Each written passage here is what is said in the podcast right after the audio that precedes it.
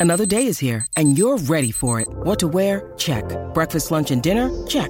Planning for what's next and how to save for it? That's where Bank of America can help. For your financial to dos, Bank of America has experts ready to help get you closer to your goals. Get started at one of our local financial centers or 24-7 in our mobile banking app. Find a location near you at bankofamerica.com slash talk to us. What would you like the power to do? Mobile banking requires downloading the app and is only available for select devices. Message and data rates may apply. Bank of America and a member FDIC.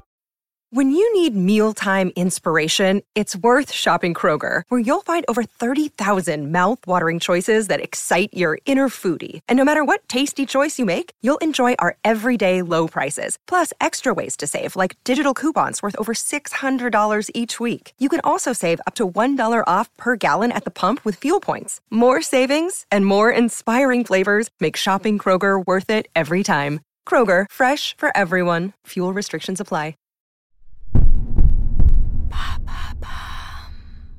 Quelle est l'histoire du logo lion de la MGM Merci d'avoir posé la question. La saga James Bond, Le Hobbit, Thelma et Rocky, 2001 l'Odyssée de l'espace, Bénure, La mort aux trousses, tous ces films et plus de 4000 autres ont un point commun. Leur visuel d'ouverture, un lion animé rugissant dans un anneau de bande de films dorés portant le slogan Ars Gratia Artis, l'art est la récompense de l'art en latin. Ce logo, c'est celui de la société de production hollywoodienne MGM, la Metro Goldwyn Mayer.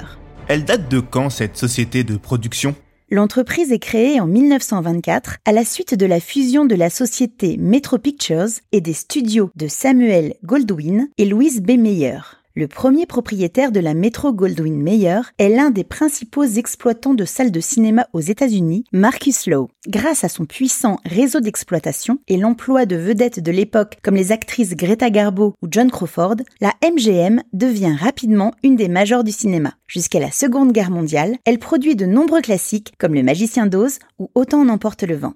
Pendant la guerre, la MGM devient aussi un important producteur de dessins animés avec l'arrivée de Tex Avery et son Droopy. Mais son plus grand succès dans le domaine de l'animation est la série Tom et Jerry de William Hanna et Joseph Barbera.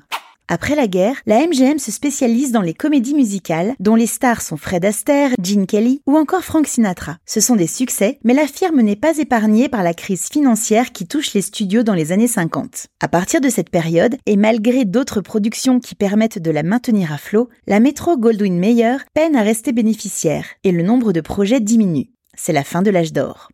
Dettes, ventes et reventes s'enchaînent. La MGM devient même en partie française en 1993 avec l'investissement du Crédit Lyonnais. Mais aucun des multiples repreneurs n'échappe à la faillite, jusqu'au rachat par le géant Amazon en 2001.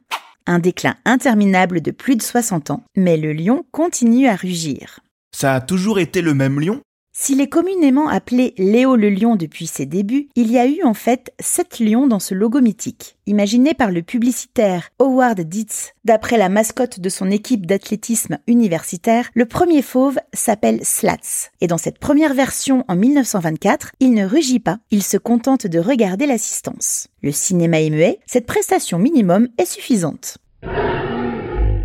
En 1928, il est remplacé par Jackie, une star de la MGM, car il joue dans une centaine de films du studio, dont le célèbre Tarzan. C'est lui qui lance le premier rugissement sonore du logo avec l'arrivée du parlant. Si le logo ne subit que quelques variations graphiques minimes, les lions se succèdent. Telly et Kofi de 1932 à 1935. Tanner pour les films en Technicolor de 1935 à 1956. À sa suite, George rugit quant à lui un peu moins de deux ans. Arrive enfin Léo le Lion, que vous connaissez le mieux sans doute, puisqu'il officie de 1957 à 2021. Plus jeune que ses prédécesseurs, il a la crinière moins fournie, mais les rugissements vifs. Symbole du studio, il aura le privilège d'être dirigé par Alfred Hitchcock en personne, ce qui donnera lieu à une série de photos cultes. Et aujourd'hui? Les spectateurs du James Bond Mourir peut attendre ont découvert en 2021 la nouvelle version du logo Metro Goldwyn Mayer en ouverture du film. A priori identique, et pourtant le changement est de taille. Après plus de 100 ans de bons et loyaux services, les lions de la MGM cèdent leur place à un visuel de lion en image de synthèse conçu par Beckett Studio.